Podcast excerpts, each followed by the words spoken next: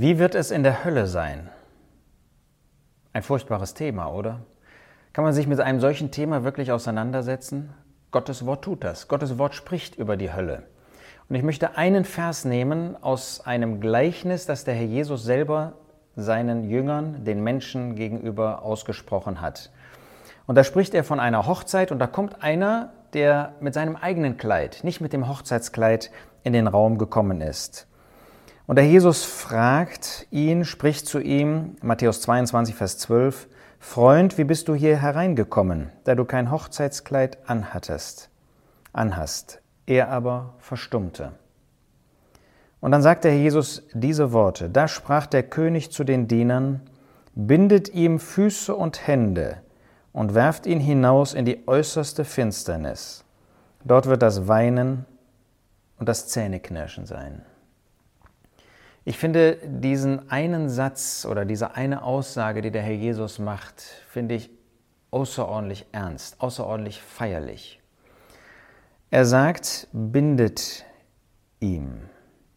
Er spricht davon, dass er in die äußerste Finsternis geworfen wird. Die wird an anderer Stelle mit der Hölle nicht nur verglichen, sondern als Hölle bezeichnet. Und das Erste, was wir hier lernen, dass die Hölle nicht meint, dass der Mensch der nicht an Jesus Christus glaubt, dass derjenige, der in die Hölle kommt, weil er Gott verworfen hat, weil er das Werk des Herrn Jesus verworfen hat, dass der irgendwie ähm, nicht mehr existieren würde, dass er verbrannt wäre. Nihilismus gibt es nicht nach der Schrift. Dieser Mensch, der nicht an Jesus glaubt, der Jesus abgelehnt hat, der nicht bereit war, sich vor ihm niederzubeugen, der wird ewig existieren. Bindet ihn. Das heißt, wenn du Jesus Christus als deinen Retter nicht haben möchtest, wenn du dich nicht als Sünder anerkennen willst, dann wirst du einmal ewig existieren. Wie? Der Jesus sagt, bindet ihm Füße und Hände. Da ist keine Bewegungsfreiheit. Da ist nicht irgendwie ähm, noch Veränderung. Da ist nicht irgendwie noch eine gewisse Freiheit. Ich kann mich erinnern, als ich Kind war, in der Schule, Grundschule war das, wie mir meine Klassenkameraden gesagt haben, ach, weißt du, die Hölle, äh, da haben wir dann einen Fernseher, da haben wir einen großen Aufenthaltsraum und da können wir alles uns anschauen, da haben wir halt ohne Gott. Was für ein Irrtum.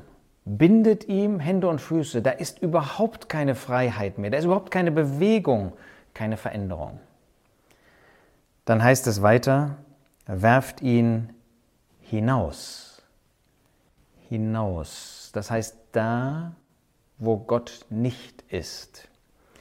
Da gibt es nichts mehr, wo derjenige, der dort ist, draußen noch Freude haben kann.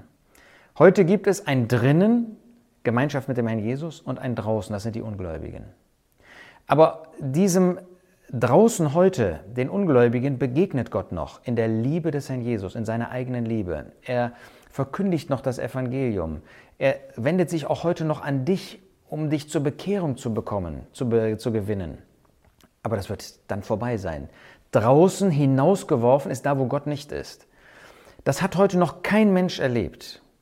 Es gibt nur einen Menschen, der erleben musste, von Gott verlassen zu sein. Das ist der Herr Jesus.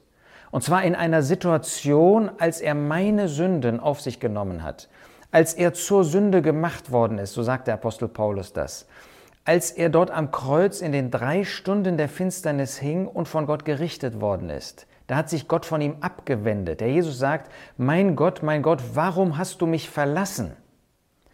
Wenn du ahnen möchtest, was die Hölle ist, was draußen ist, dann musst du an das Kreuz sehen. Ohne Gott, das ist furchtbar. Du kannst dir das gar nicht vorstellen, ich mir auch nicht, weil das keiner von uns erlebt hat. Aber wenn du ein bisschen siehst, was da in diesen drei Stunden der Finsternis mit dem Herrn Jesus gewesen ist, wie er gelitten hat, furchtbar gelitten hat, dann hast du eine Ahnung davon, was die Ewigkeit in der Hölle für dich bedeutet, wenn du Jesus nicht als Retter annimmst. Draußen. Dann heißt es, werft ihn hinaus in die Finsternis. Wenn du einmal als Kind vielleicht mal im Keller warst, wo nichts zu sehen war, da hast du Angst gehabt. Ich auch. Finsternis ist, wo man nichts mehr sehen kann, wo du keine Beziehung mehr wahrnehmen kannst. Davon spricht die Finsternis in Gottes Wort. Da gibt es keine Beziehung mehr, keine Beziehung zu Gott, aber auch keine Beziehung zu anderen Wesen mehr, da bist du völlig allein. Und das wird noch einmal verschärft, dass der Herr Jesus sagt, werft ihn hinaus in die äußerste, das heißt in die tiefste, in die finsterste Finsternis, die es gibt. Wenn du mal in die Dunkelheit gehst und mal nicht sehen kannst und da mal eine Stunde bleiben würdest, ich kann dir versprechen, das ist furchtbar, das ist schlimm. Aber hier sprechen wir von einer Ewigkeit. Hier sprechen wir von einer nicht endenden Zeit. Und Finsternis, das ist jetzt nur das äußere Erscheinen, die äußere ähm, Sache davon. Es heißt auch moralische Finsternis, keine Beziehung, keine, kein Kontakt, keine Kommunikation, kein nichts mehr. Finsternis ist ja jetzt mal Licht, Finsternis, aber ist genauso gemeint in der Frage der Kommunikation. Da gibt es keine Beziehungsmöglichkeit mehr, keine Kommunikation. Du kannst mit niemandem mehr reden. Da gibt es nichts mehr außer dich und dein Schicksal, von dem du weißt, dass du selber daran schuld bist, dass du selber dafür verantwortlich bist und es nie ändern kannst. Äußerste Finsternis, ewig, unveränderlich, immer allein. Und das in Qualen und das in, in Leiden, in Strafe. Da ist ein Stockschlag, der heute in der Erziehung verboten ist, ist ein Kinderspiel, ist viel zu äh, groß ausgedrückt, ist nichts dagegen ewige Qualen. Dort wird das Weinen sein. Das wird so schlimm sein, dass es ein ständiges Weinen ist. Das wird so wehtun. Körperlich, seelisch, geistig. Das wird wehtun. Das wird so furchtbar sein, dass du ewig weinen wirst. Das Weinen wird nicht mehr aufhören. Und dann ist der siebte Punkt Zähneknirschen. Das Weinen und das Zähneknirschen. Das Zähneknirschen spricht davon, dass du ein Bewusstsein hast, du bist in einer furchtbaren Situation, die ändert sich nicht und die Angst erhöht sich. Wenn du vor einem Löwen stehst und noch, äh, ähm, noch nicht gefressen wirst von ihm, dann erhöht sich die Angst, weil du immer mehr erfasst, dass das jetzt auf dich zukommen wird. Und genau das wird in der Hölle sein, das wird die Ewigkeit sein. Dass du weißt, es wird so weitergehen und es wird keine Besserung geben, es wird nur weitergehen und für dich damit schlimmer sein. Und das führt zu diesem Zähneknirschen, wo man dem nicht ausweichen kann und nur ein Empfinden hat. Es wird schlimmer werden. Ist das der Gott der Liebe, dass er einen Menschen in die Hölle werfen wird? Ja, weil er Licht und Liebe ist.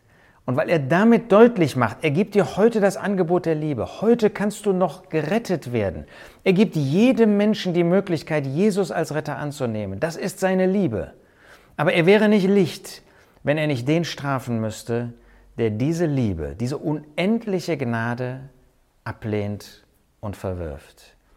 Heute bitten wir an Christi Stadt, lass dich versöhnen mit Gott. Jetzt gibt es noch die Gelegenheit, ob du sie nachher, heute Abend, morgen noch hast, weißt du nicht.